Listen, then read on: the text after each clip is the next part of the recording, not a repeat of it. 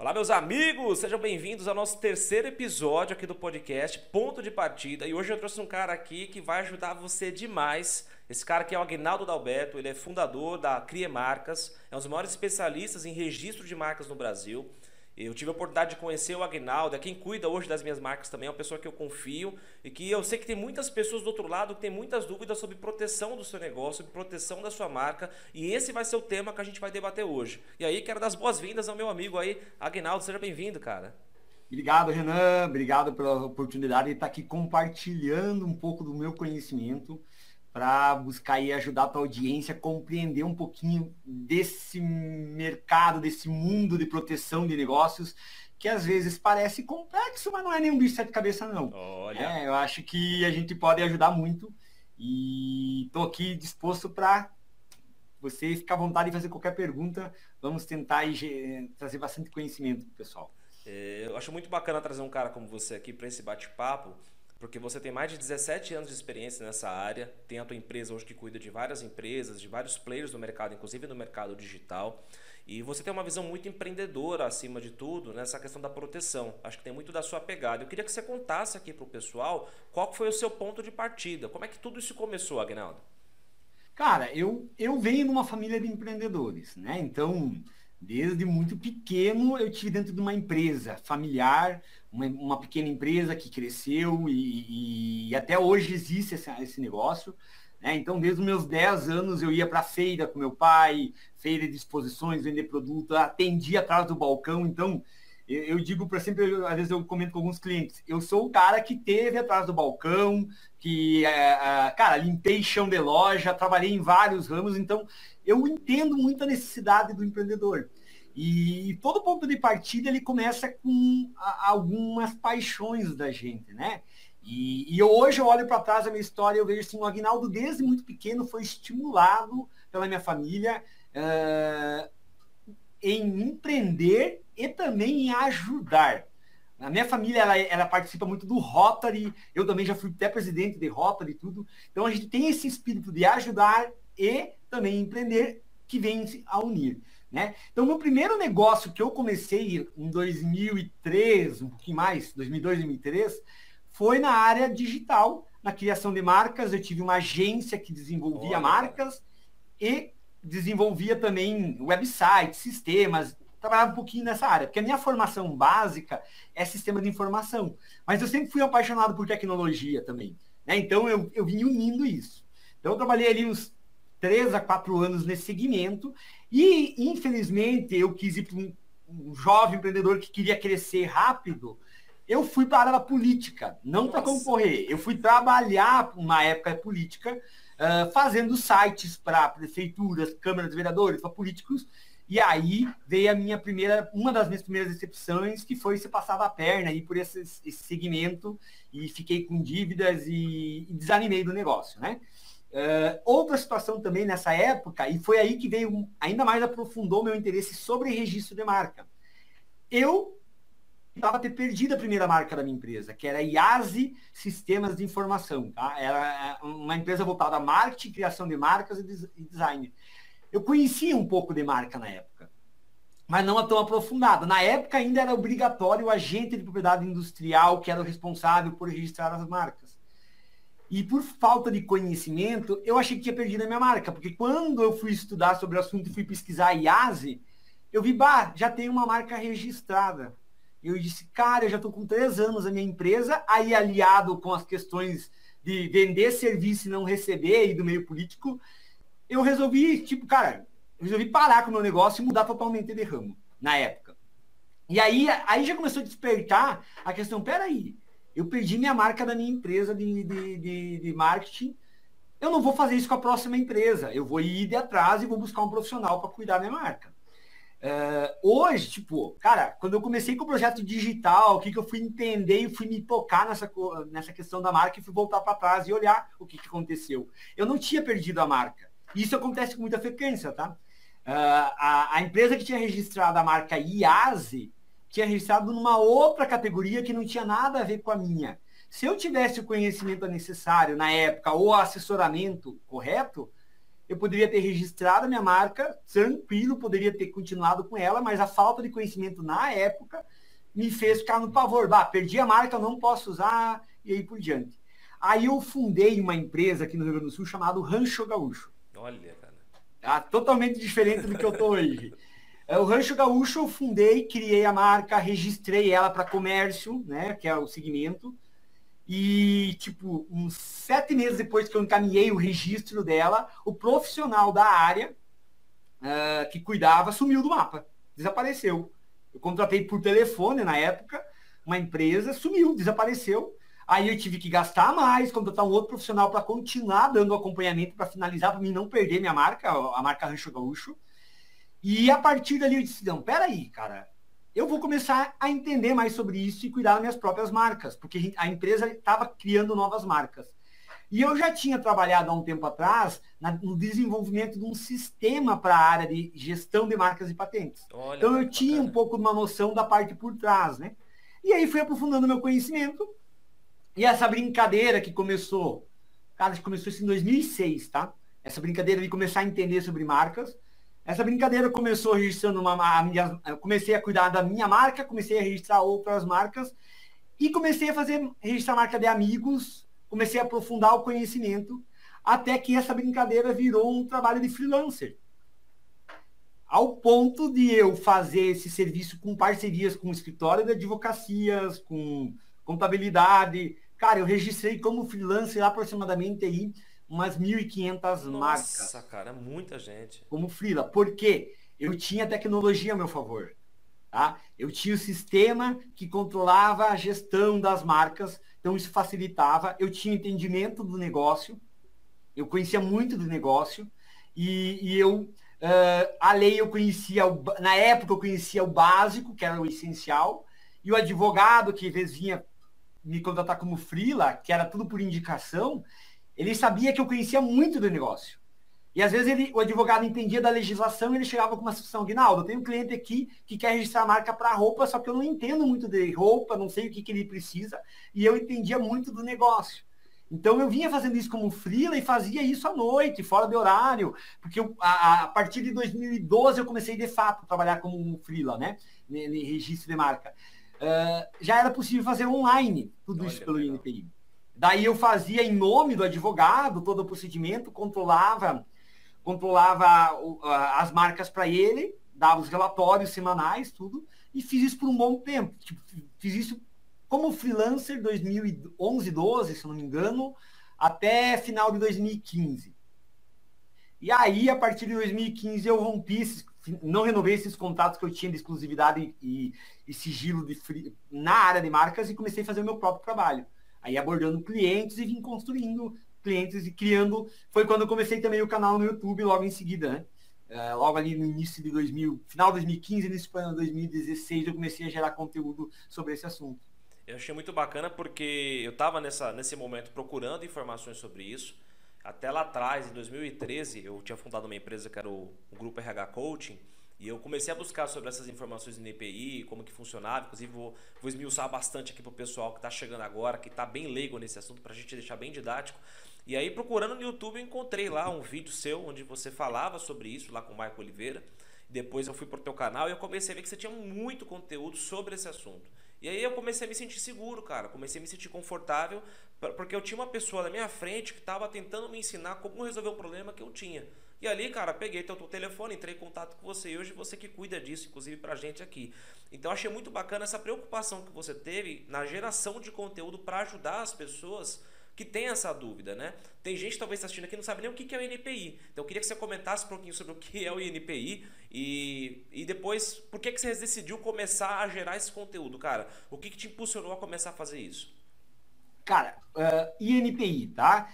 O INPI é o Instituto Nacional da Propriedade Industrial. É um órgão brasileiro que faz toda a gestão de marcas, patente, desenho industrial, tudo que envolve a parte comercial, né, ou industrial do meio de propriedade intelectual, tá? Então nós temos também, uh, existe um, do outro lado a Biblioteca Nacional, que faz toda a gestão da questão de obras autorais, que é aquilo que não é uma marca, que é, que é uma criação intelectual, uma música, algo. é a Biblioteca Nacional, que é por outro lado, que às vezes causa-se confusão, tá? Tem uma ideia, eu já peguei pessoas que registrou a marca, o desenho da marca na Biblioteca Nacional e achou que estava com a marca registrada e não é bem assim. Então, o único órgão responsável no Brasil pela gestão de marcas é o INPI. INPI. Ele não substitui, por exemplo, junta comercial, Receita Federal, aquele teu cadastro no CNPJ que você tem lá com o nome da tua empresa. Isso não tem algumas exceções a regras aí, mas ele não na questão da titularidade da marca, da propriedade da marca, é só com o registro concedido pelo INPI. Tá? Então, esse é o órgão oficial e é o caminho. Cara, por que, que eu comecei a gerar conteúdo? Primeiro, porque é, eu, eu, eu, observava os problemas, as dores dos, das pessoas. E eu, na verdade, na época, cheguei, eu, eu disse, eu quero ir para eu quero, eu quero começar esse negócio. Eu, ou eu abria um escritório e fazia como a maioria das empresas no segmento, botava um monte de gente no telefone, prospecção, prospectando as pessoas, ligando, fazendo a prospecção ativa, aonde há um, há, acontece muito, só que acontece isso de forma na mai, com exceções das empresas sérias, tá? Mas a maioria das prospecções ativas que acontecem no Brasil são prospecções antiéticas. Inclusive, eu queria é. que você falasse um pouco sobre isso, porque foi o que aconteceu comigo lá em 2013. Quando eu coloquei lá o pedido, começou um monte de telefonema, um monte de e-mail, uma perseguição. Parecia que eu estava sendo procurado pela polícia. Explica um pouquinho sobre essa, essa, essa prospecção aí. Isso que acontece. Esse é um ponto, já que nós falamos do INPI, o INPI é o órgão fiscal, não é órgão fiscalizador, tá? É o órgão que faz a gestão de marcas e patentes. Essa é uma grande diferença. Quanto nós temos aí a Receita Federal, que ela faz o cadastro, né? Cadastra uma empresa, mas tem a, é parte da Receita Federal que é uma que é fiscalizadora, que vai até a empresa, vai investigar quando a empresa está fazendo algo errado, né? Está sonegando. O INPI não tem um órgão fiscalizador que vai até atrás, atrás de você se você está usando uma marca indevida. Tá? Não. Então, as pessoas não sabem disso. Eles acham que o INPI pode te ligar, por exemplo, por falta de conhecimento. Né? Então, o INPI jamais vai ligar para uma pessoa dizendo que alguém está tentando registrar a tua marca. O INPI jamais vai te mandar um e-mail, já vai, jamais vai te mandar um boleto, uma carta, uma mensagem, nunca. Tá? E aí o que, que acontece? Quando as pessoas vão tentar registrar sozinho a marca, sem ter o conhecimento dessa marca, desse processo, saber como funciona todos os trâmites, ele encaminha o pedido de registro, o teu pedido é publicado oficialmente dentro de um prazo de uns 30 dias, quando ele é publicado oficialmente, ele se torna público para todo mundo ver. E aí lá, as empresas que não, não agem de forma tão ética, a maioria delas, vão lá, pegam os teus dados, o teu e-mail, o teu telefone, que está lá no cadastro do INPI de forma pública, uh, e o que, que eles fazem? Começa a mandar e-mail, boletos falsos, se passar pelo INPI. Essa é uma abordagem que acontece muito. E eles mandam lá uma carta muito similar com o NPI, inclusive algumas empresas criaram nomes parecidos, por exemplo, AINPI. Tá? Se eu pegar minha gaveta aqui, cara, eu devo ter na minha gaveta cartas que eu recebi aqui, ó. Abri aqui, ó, primeira carta, ó. Não vou mostrar a empresa aqui, mas eu recebi carta, ó, de uma marca que eu tentei registrar. Tá aí. Vendendo serviço, tá? E, e aí o que que acontece? Até que é, ó, da marca minha pessoal aqui, ó. Agnaldo Dalberto, ó, que, eu, que, que tá em processo. Até que essa empresa que me mandou, entende? Esse caso foi uma exceção à regra das que eu recebi. Mas olha, eu recebi uma carta. Primeiro, eu não autorizei eles a pegar meus dados lá e me mandar. Aí já é um ponto que eu não concordo, tá? Não dei autorização para essa empresa pegar lá e uh, pegar meus dados. É de São Paulo essa empresa. O que, que acontece? Mas eles até que mandaram uma carta muito bem feita, dizendo que eles são uma empresa que trabalha com propriedade intelectual, se colocando à disposição, caso eu queira, uh, uh, né, para prestar serviço para mim. Não mandaram cobrança, não mandaram nada. Isso foi um, uma exceção à regra. A regra, normalmente o que, que eles fazem? Eles te mandam um boleto com teus dados, tá? Bota lá bem pequenininho, pagamento opcional, mas aí o nome tá lá. Tem uma empresa que faz muito isso, que até o próprio INPI alerta, a INPI, assim, A na frente e INPI, e manda os boletos. A pessoa que não sabe, ela pega e paga às vezes 300 reais, 400 reais sem saber que está pagando. E, na verdade, essa empresa está vendendo um serviço de acompanhamento do processo. Tá? Então, isso que, que as pessoas não sabem. Elas têm que cuidar que o INPI jamais vai mandar cobrança. O Agnaldo, até pegando esse ponto, eu me lembro quando eu tentei fazer sozinho em 2013 para essa primeira empresa, eu comecei a receber ligações de empresas fazendo uma, uma abordagem muito ofensiva, no sentido que, ó, oh, tem alguém pedindo o registro da tua marca, se você não entrar agora com o pedido, que não sei o quê, você precisa de uma empresa para te acompanhar. Eu passei muito por isso, cara. Eu fiquei, comecei a ficar assustado, falei, meu Deus, será que eu fiz tudo errado? O que que tá pegando, né? Começaram a me ligar, querendo botar uma pressão, como que eu era obrigado a fazer algo com eles, cara. Totalmente antiético, me senti muito desconfortável. E, e, o bacana foi quando eu tive contato com o seu trabalho, foi uma abordagem totalmente diferente. Foi alguém que estava pensando na minha empresa, preocupado com a saúde da minha empresa, querendo entender o que eu fazia, como que funcionavam as coisas, fazendo pontes até de parcerias estratégicas para o meu negócio. Totalmente é, diferente do que está no mercado, cara. Porque o que acontece? Eu, como eu já tive do lado, eu, eu, eu sou empreendedor, eu tenho um negócio, né? Mas eu já tive do lado daquele empreendedor que teve uma loja na rua, uma loja física, já teve atrás do balcão, já tive dificuldade, já fali empresa, sei quanto custa cada centavo.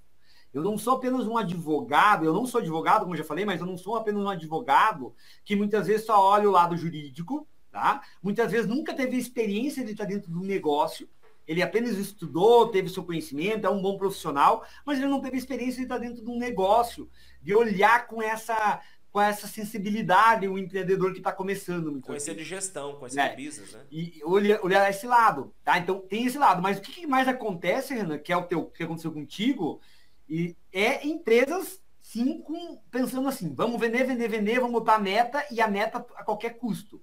Vamos vender registro de marca a qualquer custo. Vamos correr atrás, vamos usar tudo que é estratégia. Então os caras pegam lá, mandam mil e-mails, mil boletos. Se 10% pagar, cara, eles estão no lucro, entendeu? Muito bem. E, e, e, fora assim, tem aquela empresa que vai te prospectar após você entrar com o pedido de marca sozinho, tá?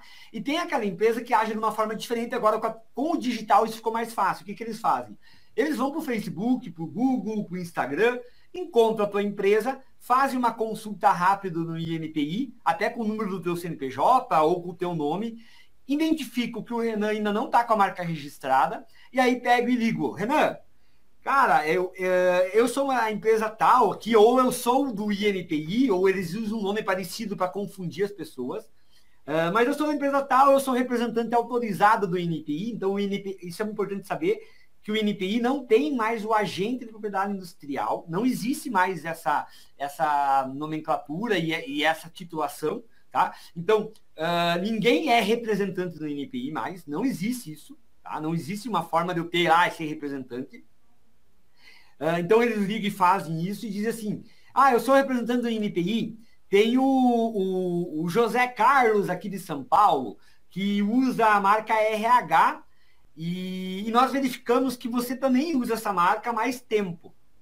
Né? Você, a tua empresa é de tal ano, é isso, eles consultam a tua empresa, ah, é sim. Ah, o meu cliente aqui, ele, é, a empresa dele é um ano mais nova que a tua. Então, pela legislação, você tem prioridade para o registro. E aí eu quero ver se você tem interesse de registrar, senão nós vamos dar entrada no registro nosso.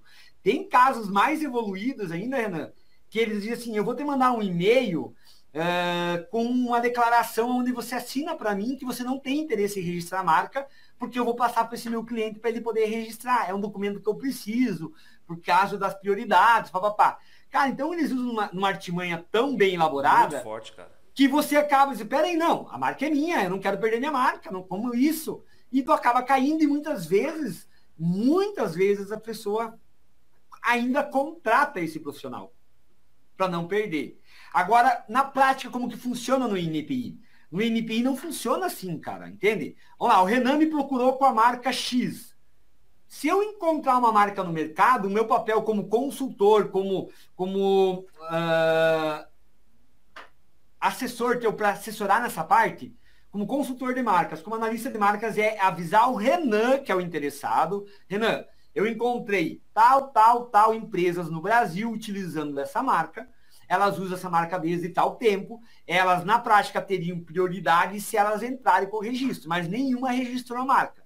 O meu cliente é o interessado, eu tenho que informar ele. Mas eu não preciso notificar essas empresas. Tá? Não tem obrigação de informar essas empresas que tem alguém tentando registrar a marca delas.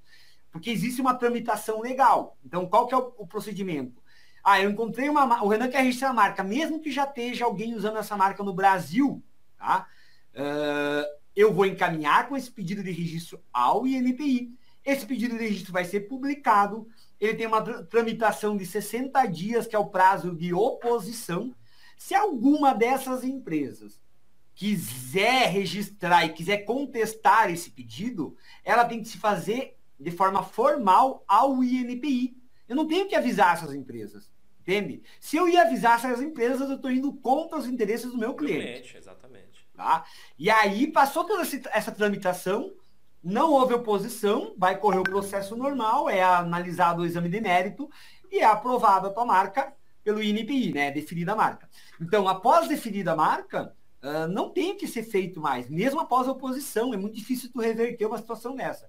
Só vai conseguir reverter um, um registro numa marca se houve má fé, tá? Após a oposição, após os 60 dias iniciais. Ou seja, se existe uma mesma marca do Renan sendo usada em qualquer parte do Brasil, o Renan foi lá, registrou. Se essa empresa não se manifestou, dentro dos 60 dias, ela perdeu a marca dela. Ela pode pegar advogado, pode ir para a justiça, pode fazer o que quiser. Ela não vai conseguir reverter isso. A não ser que haja comprovadamente uma má fé. Ou seja, o Renan era funcionário dessa empresa, ele pegou quietinho, foi lá e registrou por conta própria, não falou para os donos da empresa, se tornou dono da marca, e aí depois ele vem e quer proibir os antigos donos de usar a marca, mas ele tinha um interesse direto ali. Aí vai para a justiça, aí é uma, uma outra outro questão. caminho, né? É um outro caminho, mas aí houve uma má fé, há uma, um histórico. Mas 90% dos casos que se tem o registro da marca, o Renan nem sabe que existe outra marca igual a dele em outra parte do Brasil. Ele foi lá, o Renan fez certinho, registrou, seguiu a legislação e ao final ele registrou a marca. Depois que ele tem o direito do registro da marca, ele tem que prezar pelo uso correto dessa marca, tá? Sob pena que se você não prezar pelo uso correto da tua marca, sob pena de você perder o direito do uso da marca. Entende? Se eu comprovar que, se eu comprovar que o Renan está usando a marca dele de forma indevida, desrespeitando a legislação, Existe procedimento, tipo pedido de caducidade, né? Que eu posso pedir o arquivamento da marca, tudo que pode acontecer. Então, é, aí vem toda essa questão. Então, para quem está escutando nós aqui, Renan, que é importante deixar muito claro, por que, que eu trouxe todo esse contexto?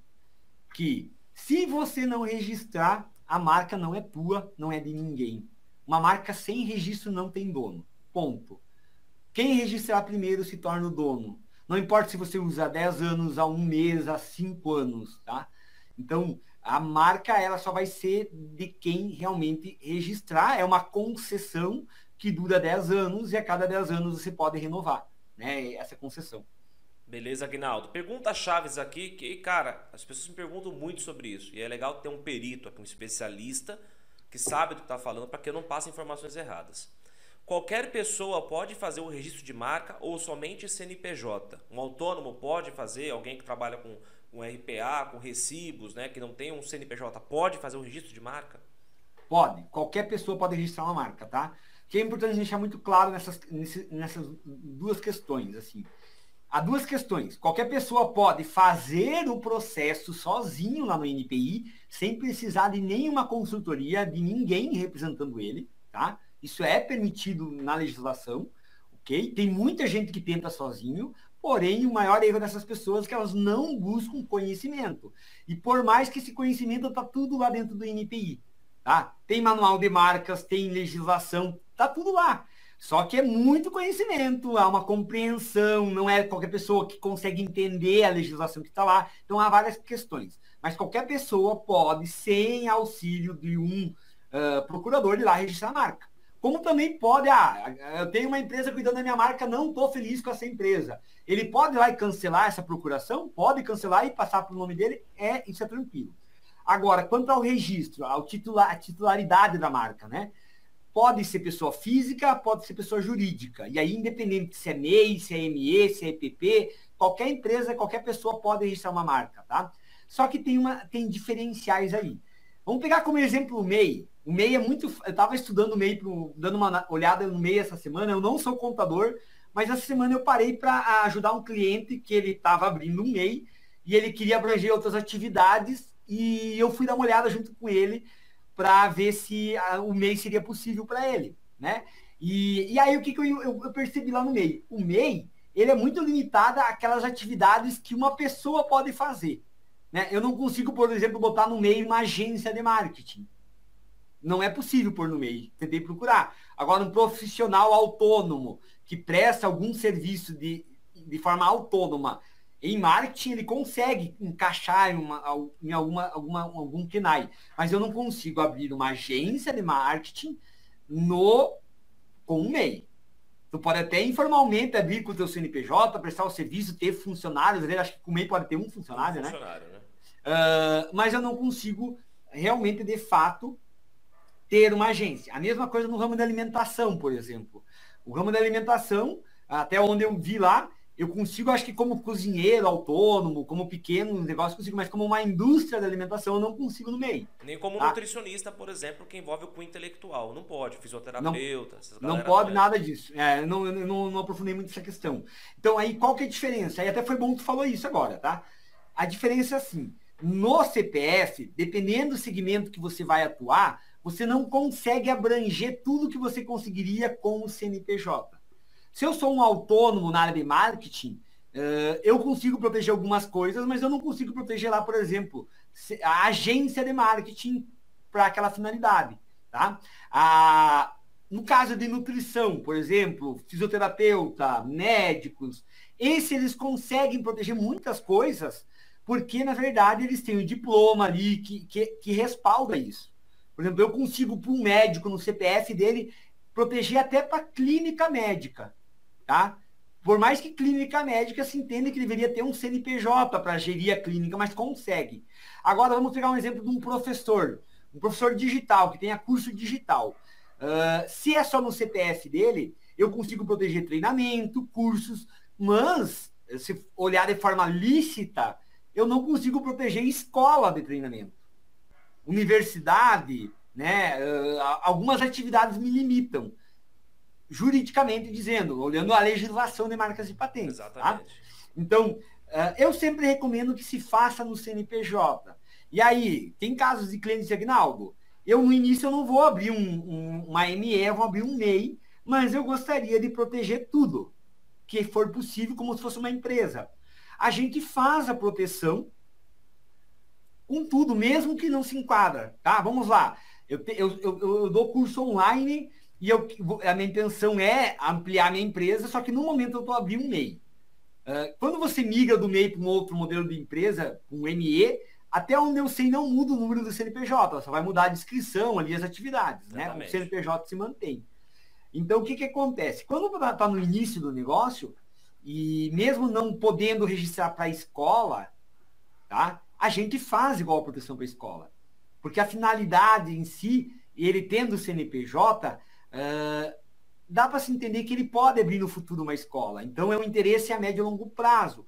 Se houver uma contestação do INPI sobre essa questão, a gente vai na, na situação que uh, tem um, uma questão no registro de marca que você é obrigado a utilizar a tua marca em até cinco anos.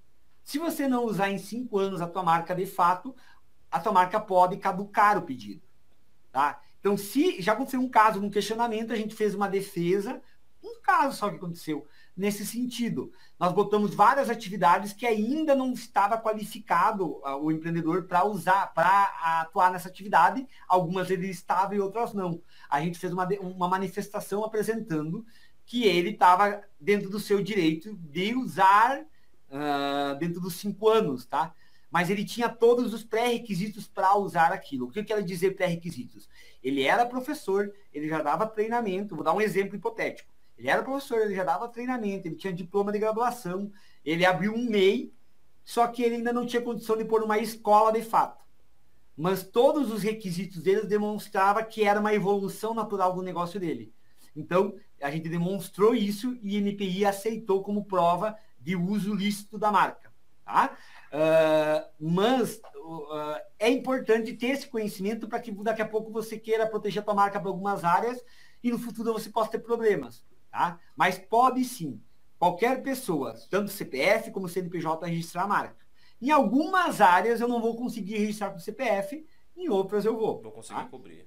Outra pergunta importante também, Agnaldo, isso que está falando é muito bacana porque talvez você que está aqui ouvindo, está assistindo aqui no YouTube ou está ouvindo em qualquer eh, rede de o Spotify, está no Deezer ouvindo, você vai ter uma noção muito bacana para o teu negócio.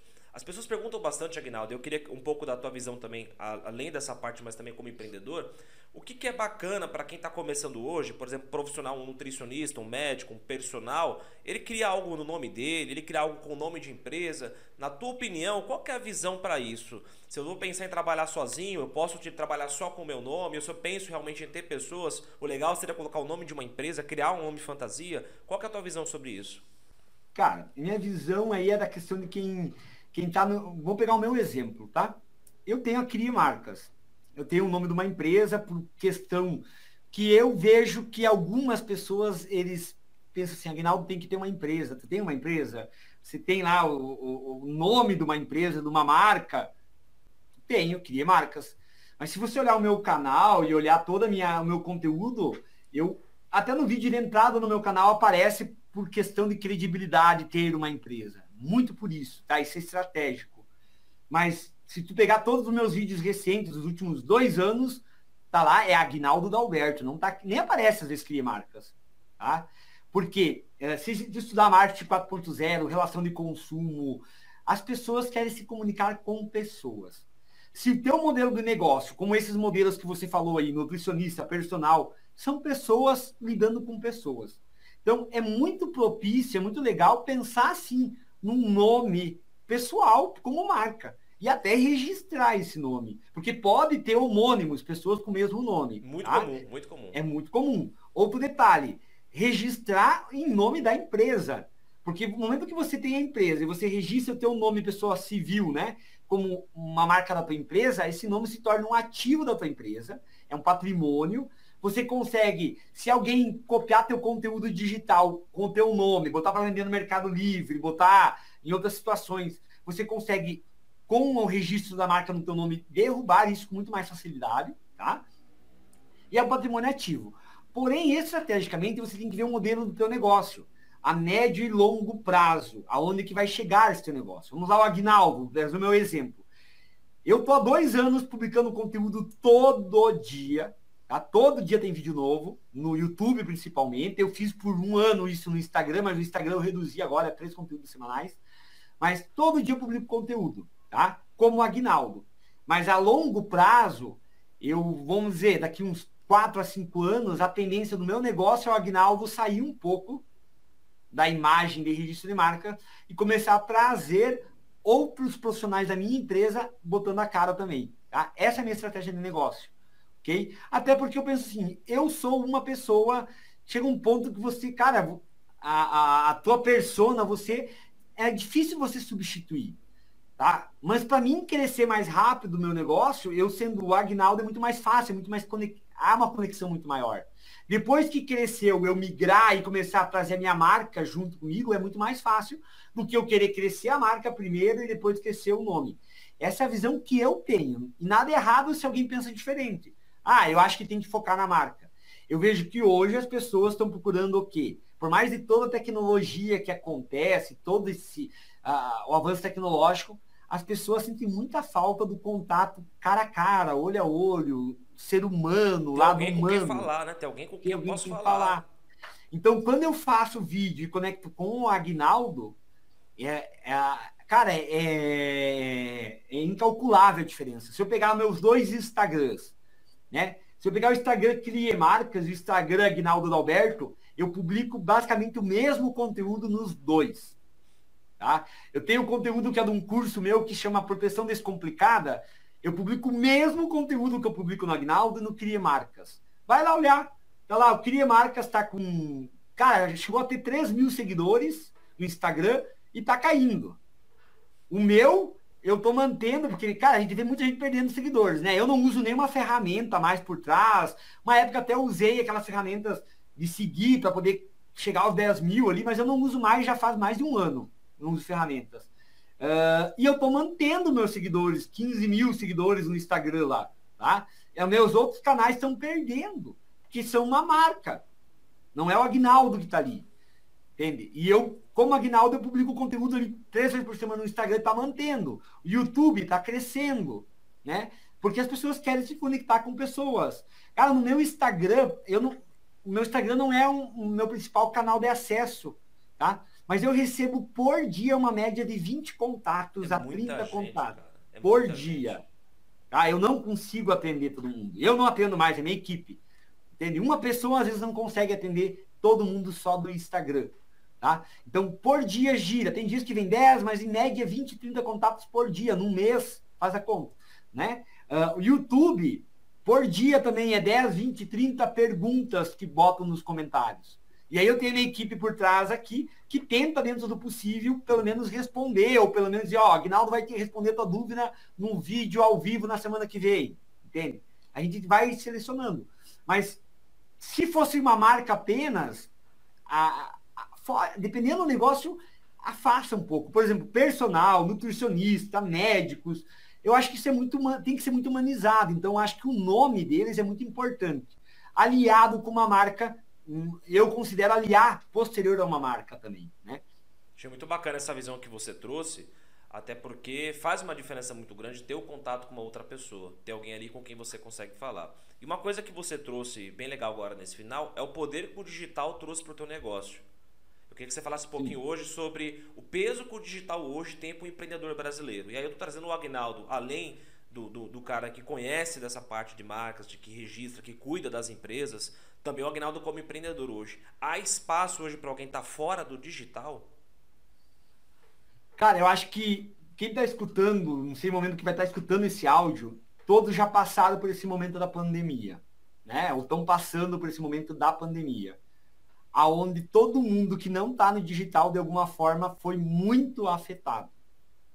Quem está no digital, quem já estava no digital como nós, até sofreu um impacto. Por exemplo, o meu negócio aqui, nós sofremos um impacto nos primeiros 15 dias quando começou a parar tudo, né? Porque não por uma questão de falta de dinheiro, de repente até seja, mas mais por uma questão psicológica. Por mais que eu sou um cara muito ativo, eu sou muito motivado, eu não foco no negativo, cara, eu não vejo nem notícia para mim me blindar.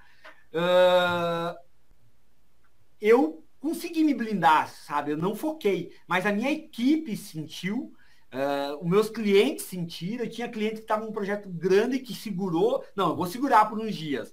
Depois voltou e continuou. Então, uh, quem está passando por esse momento agora está vendo o quanto é importante o digital. E é algo que não é de agora, cara. Eu, em 2003, eu tive a minha primeira agência de marketing fazendo site e focando muito. Olha, cara, digital, vamos botar um site, vamos criar. Em 2013 eu criei site para vereador fazer campanha, cara. Tu imagina. Olha aí. O meu erro, de repente, lá atrás foi ter parado, né? Foi ter parado de estar ali no marketing digital, de estar fazendo e mudado de negócio, mas isso foi uma questão de momento, mas me trouxe muitas experiências também. Mas olha só, lá em 2003, cara. Então, uh, pensa hoje. Tá, tá, tem pessoas que o digital é totalmente novo. Tem pessoas que eu, amigos meus, cara, que não tinham Instagram, que não tinham Facebook. Você acredita nisso? É difícil, né? Pra, pra mim, o Facebook já morreu. E tem gente que nem entrou no Facebook ainda. Então, o digital hoje, eu vejo que para qualquer negócio, ele é fundamental. A gente está com o celular na mão. Tá, o maior poder nosso é o celular. Você está ali pesquisando, você está ali, tá tudo na tua mão. Se você não usar isso ao teu favor, né? E aí tu vai analisar a, a evolução do marketing. Eu não sei se você já estudou sobre isso, Renan. Legal, comenta aí, cara.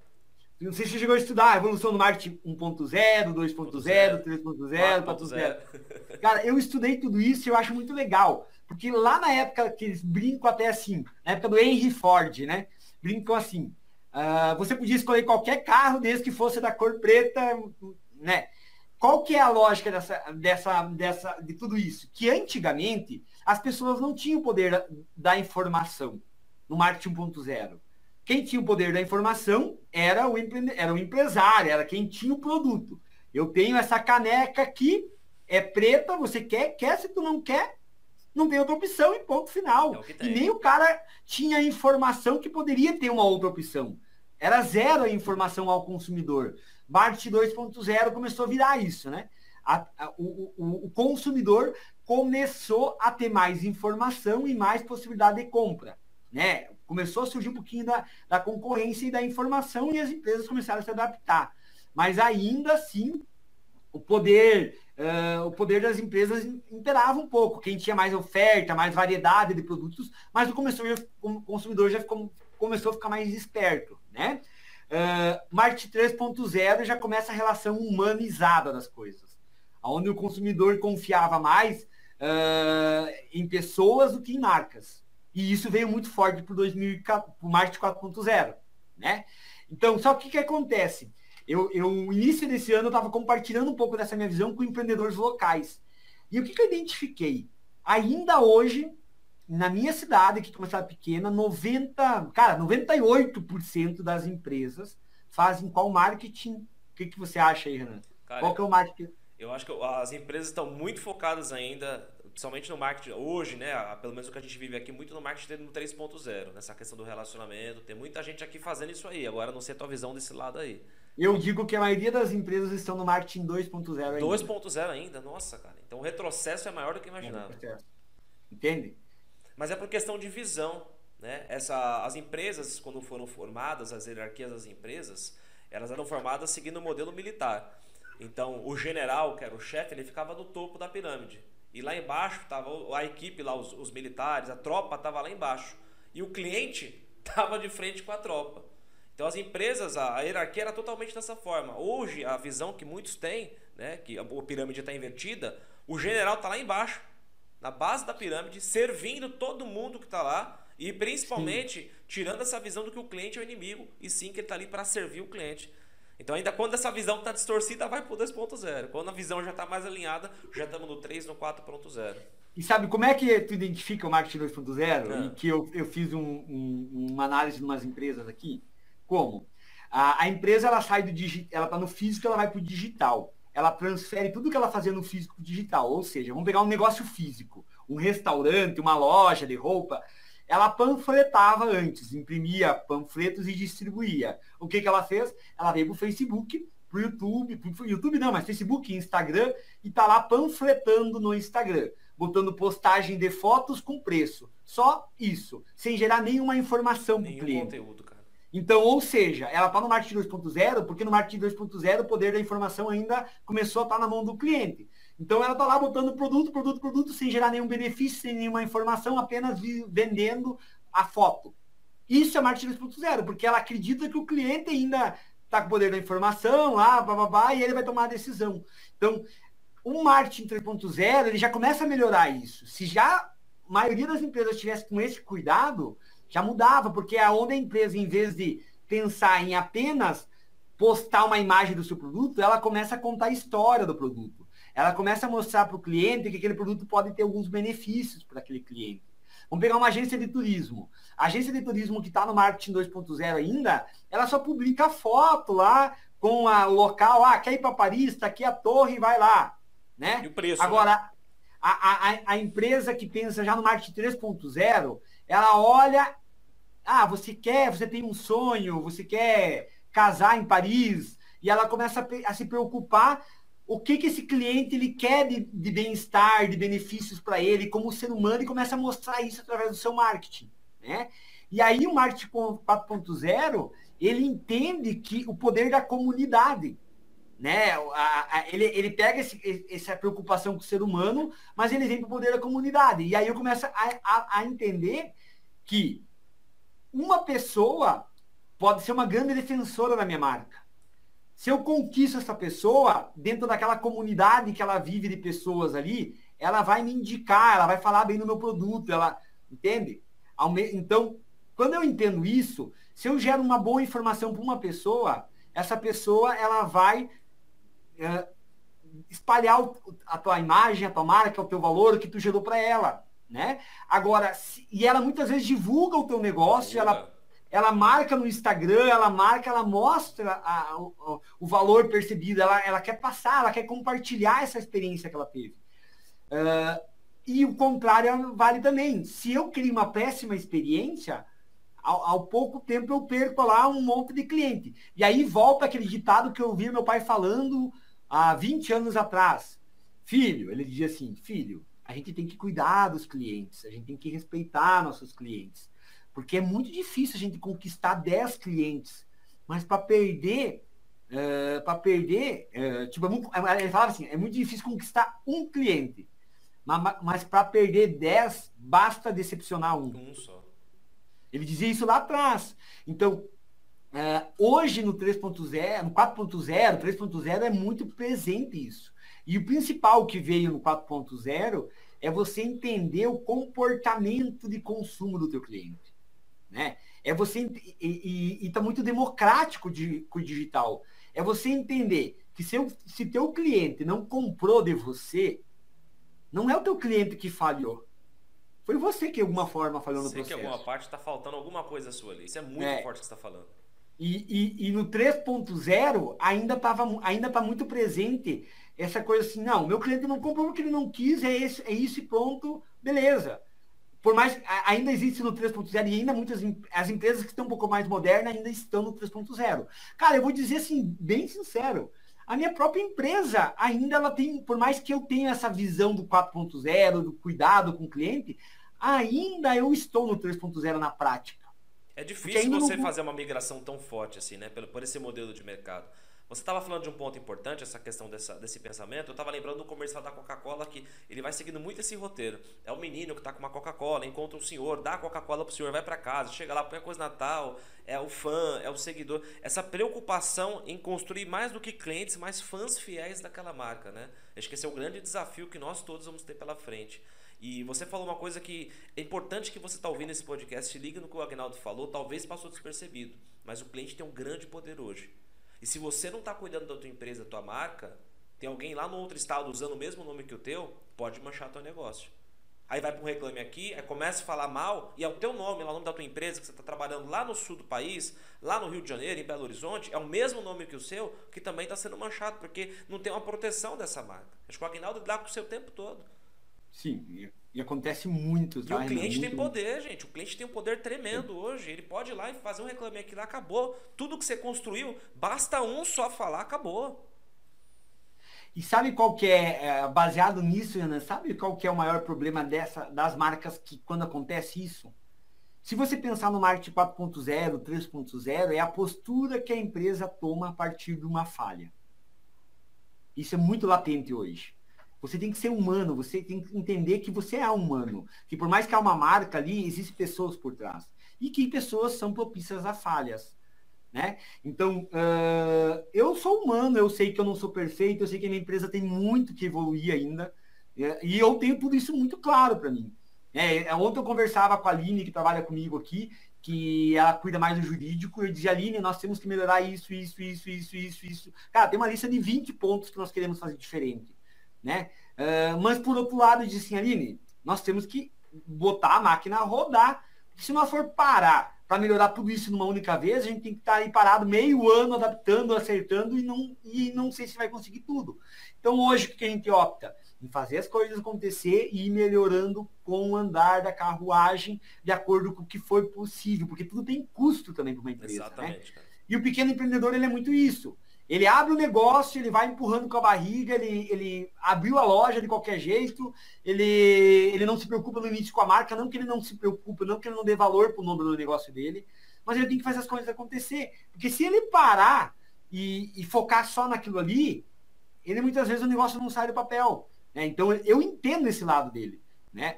E, e quando a gente vem para a marca, isso é muito latente na marca. Ele só vai se preocupar com a marca depois, lá na frente. Mas aí vem uma falha comum do pequeno empreendedor. Né? Eu já falei nisso, acho que até você. O que, que acontece quando a gente ganha nosso primeiro dinheiro, Renan? Quando a gente vê que entrou e a conta e, a, e o saldo tá positivo. O foco tá em outras coisas, né? O que, que acontece? Cara, eu vou com a minha família pra praia. Ah, eu vou comprar meu iPhone. Ah, eu vou comprar um carro novo. Ah, eu trabalhei tanto, eu vou comprar meu carro novo. Vai para Europa, Aí dá... vai para os Estados Unidos, vai comprar vai... um apartamento, né? É, então tu dá tanta prioridade para coisas que, que é legal, que é, que é prazeroso você poder conquistar isso. E às vezes você esqueceu de algo que paga tudo isso. Exatamente. E acontece muito, cara, atendendo um cliente aqui meu, ele tinha, ele tem uma empresa grande, um faturamento de mais de 2 milhões por mês no Mercado Livre, tá? E ele perdeu a conta dele no Mercado Livre. E o principal objetivo da perca da conta dele foi marca e umas questões de proteção autoral. E, e, ele não agiu de forma preventiva. Ele foi crescendo, crescendo, crescendo, crescendo e depois desabou tudo. Então agora ele está tendo que reconstruir tudo isso. Ele vai conseguir construir mais rápido? Vai. Mas, cara, tu imagina tu faturar 2 milhões por mês em vendas no Mercado Livre e tu perder esse, esse mercado. Um impacto, né? É muito então, grande. É grande. E isso vale para qualquer negócio, né? Então, a, a, eu acho que o pequeno empreendedor, o médio, mas principalmente o empreendedor digital, ele tem que estar muito atento porque o digital é muito mais rápido. Há 20 anos atrás, para mim descobrir que você estava usando a minha marca, cara, só se eu fosse lá na tua cidade olhar alguém que passou lá, viu e me contar. Hoje, o Michael Oliveira mesmo criou dois Instagrams uh, para ele reservar o nome e não falou nada. E eu peguei e pá, até o Michael chegou a gravar um vídeo para mim falando isso depois, né? Uh, aí eu peguei, cara, apareceu porque nós temos um sistema de monitoramento para alguns clientes que, que são muito vulneráveis nesse mercado, tipo o Michael, Ítalo, Ítalo Marcelo a gente não faz, mas o Michael, Alex Moura é uns que a gente faz. A gente está sempre monitorando diário, né? Porque há uma grande pirataria dos materiais Tem, deles. Cara. Então a gente fica monitorando. Tem clientes que não precisa porque não há uma pirataria grande isso, né? Uh, aí ele criou, cara, no mesmo dia, eu, pá, apareceu para mim aqui e eu já na hora para ele, Maico, foi tu, que, tu sabe quem que criou isso? É teu? Eu posso derrubar? Porque no Facebook, no Instagram, uma marca protegida, a gente derruba em 24 horas, 48 horas. Eu derrubei, por exemplo, do Google. For usar lá nome para anúncio, eu já peguei, mandei toda a documentação aqui da empresa que você elaborou, mandei para o Google, acabou. Não pode usar mais o nome, acabou, tá protegido. Então, cara, é, hoje é, é, uma, é uma proteção do teu ativo. E aí tu pega um cara, por exemplo, que de repente tá com um negócio ali faturando legal e o cara. Cara, ele gasta menos que um iPhone para proteger a marca. Se pegar um iPhone novo, última geração, acho que tá quanto? 10 mil, sei lá, o mais completo no Brasil. Uh, é um terço desse valor, entendeu? E daí o cara não protege. Então, muitas vezes, ele negligencia a coisa mais importante, que é o ativo que ele tem, que coloca o pão de cada dia, que dá o alimento para ele, tá mais preocupado com o iPhone. É muito delicado. Agnaldo, pra gente fechar aqui, cara, eu queria que você deixasse aqui uma mensagem, uma frase, um apoio, incentivo para aquele empreendedor que está começando. Qual é a maior sacada que você pode deixar para alguém, de acordo com a tua experiência, com a tua vivência, que vai impulsionar essa pessoa realmente a crescer, a fazer a diferença no negócio dela, na vida dela? Deixa para a gente a tua sacada, cara. Cara, eu acho que primeiro ponto é ele tentar se conhecer como pessoa, como profissional, tá? Eu acho que isso é fundamental, faz toda a diferença no negócio porque você vai saber as suas limitações, você vai conseguir identificar quem é teu cliente, porque muitas vezes o teu cliente ele é uma imagem, um reflexo teu. Eu olho o meu histórico de clientes, meus clientes são muito parecidos com o Agnaldo. Olha. Né? A maioria, sim, tem a mesma conexão. Uh, outro ponto, humanizar o máximo possível os atendimentos, buscar esse lado. Mas o que eu diria hoje, e que eu comecei fazendo e foi muito difícil no início, porque ninguém acreditava nisso, achava que era perda de tempo, e, e consome muito tempo da gente realmente, é, é gerar conteúdo, é falar do seu negócio, é falar, é ajudar a resolver problema através de conteúdo, sem medo de falar sobre esse conteúdo sem medo de falar ah, coisas que às vezes, ah, eu não vou contar porque o cara vai, vai copiar minha ideia. Não. Tu tem que se prevenir, você tem que se proteger. Mas se você tem um conhecimento, compartilhe esse conhecimento. Claro que você não precisa compartilhar ele organizado, mas pega uma dúvida do seu cliente, uma dúvida do outro cliente e vai criando conteúdo para eles, respondendo essas questões, né? E tu vai gerar uma informação útil, uma ajuda útil para o teu cliente. No final de, isso, cara, isso é um legado que tu vai deixar. É, eu tenho um vídeo desde 2015 ali publicado eu tenho quantas horas de conteúdo? Ah, eu tenho tanto conteúdo que hoje, se eu quiser ficar um ano sem publicar, eu tenho conteúdo para editar e publicar. Olha que legal. Tá? Então, assim, eu acho que você gerar a informação buscando verdadeiramente ajudar o teu, o teu cliente, ajudar a pessoa que está lá do outro lado, e isso eu acho que qualquer negócio, se fizer isso, é uma regra de. Cara, é uma regra de ouro que vai fazer o negócio ser diferente no mercado. Então, regra cara, de ouro aí do Agnaldo é, gente, põe a cara a tapa, faça conteúdo. Né? Você viu a diferença que fez o negócio dele, como vem fazendo. Você tem que seguir esse conselho, tem que seguir o caminho. Cara, gera, ajuda o teu seguidor, ajuda o teu cliente, gera informação sobre o problema que você sabe resolver. Isso vai te dar credibilidade, vai gerar confiança e eu acho que é um ponto. É difícil, Renan, é difícil. É fácil, a maioria das pessoas não sabe como editar vídeo, não sabe como gerar, tem que contratar um terceiro para fazer. Eu tenho a grande vantagem de gostar de tecnologia e eu ter feito isso aqui. Eu faço isso dentro da minha empresa, então é acessível para mim isso. Né? Mas não é tão, não é um bicho de cabeça não também. Né? Eu acho que gerar informação, a informação nunca é demais e ela gera credibilidade com certeza para qualquer pessoa. Faz muita diferença. Aguinaldo, para quem está conhecendo você aqui agora, está tendo contato pela primeira vez, como que essa pessoa faz para te encontrar? Qual que é o teu Instagram? Como é que ela faz para falar com você? Quais são suas redes? Cara, Instagram Aguinaldo Dalberto, pode procurar lá. Lá ela tem em cima o caminho do WhatsApp do meu atendimento, pode mandar direct, lá minha equipe atende. YouTube também tem muito conteúdo. O YouTube é o canal onde ela mais vai encontrar conteúdo sobre marcas. Então tem lá, procura Agnaldo Dalberto ou Crie Marcas BR, é o meu canal do YouTube. Crie com dois Is, né?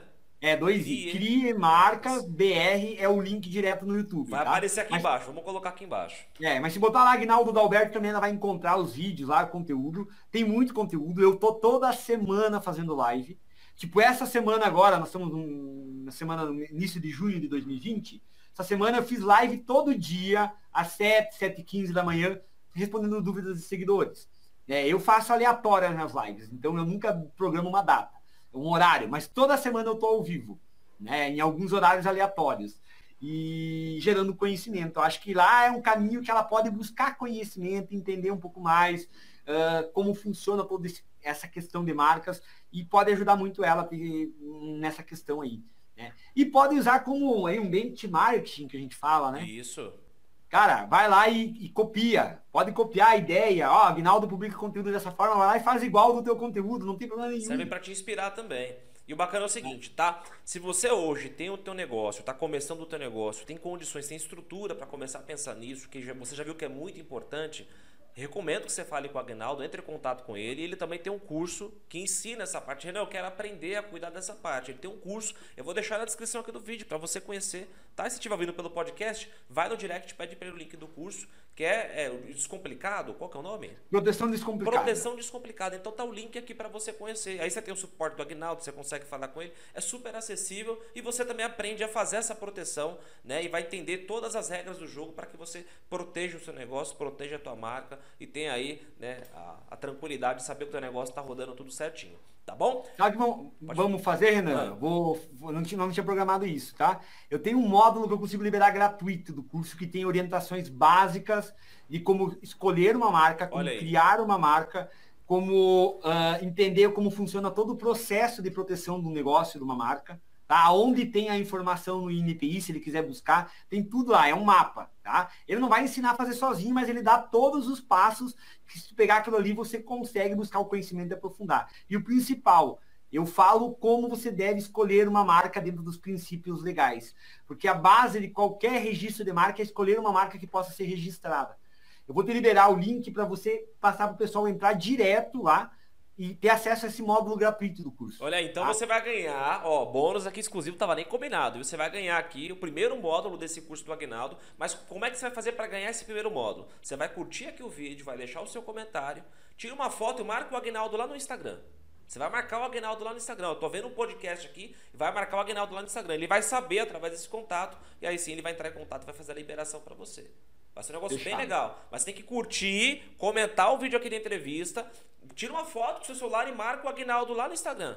Vai estar tá aqui embaixo de novo, aqui, ó. Arroba Aguinaldo Dalberto. Vai marcar ele lá no Instagram. Aí ele vai liberar para você esse conteúdo top, mas aí você tem que fazer a sua parte. Tem que curtir compartilhar com os amigos, porque eu tenho certeza que esse material pode ajudar outras pessoas, assim também como está te ajudando. E olha que bacana, ainda vai ganhar aí o primeiro módulo do curso para você estudar, para você já começar aí a entender mais sobre essa parte de registro de marcas e proteger o teu negócio. Tá bom? Aguinaldo, baita presente, cara. Obrigado aí mais uma vez pelo carinho por dispor desse tempo. Eu sei que a tua agenda é muito corrida, cara, você tem muitos compromissos. E você dispor aqui quase uma hora a gente falando sobre isso, essa importância e ajudando tanto os empreendedores do Brasil. E foi assim que eu te conheci, foi contribuindo, foi gerando conteúdo, achei muito bacana. E para mim faz todo sentido trazer um cara do teu gabarito aqui para poder ajudar o pessoal também do outro lado, para levar essa linguagem e servir como inspiração para muitas pessoas. Obrigado mais uma vez, viu, cara? Gratidão, Renan. Obrigado por estar aqui hoje disponível, podendo ajudar vocês, ajudar a tua audiência. É, eu queria poder, de coração, ter 100 horas o dia para poder atender 100 pessoas todo dia e poder ajudar. Mas a gente sabe que hoje o nosso maior bem né, é o tempo. Infelizmente, a gente não consegue ter muitos braços. Mas dentro do possível, eu sempre estou colaborando, eu sempre estou à disposição aí para quem quer alguma ajuda.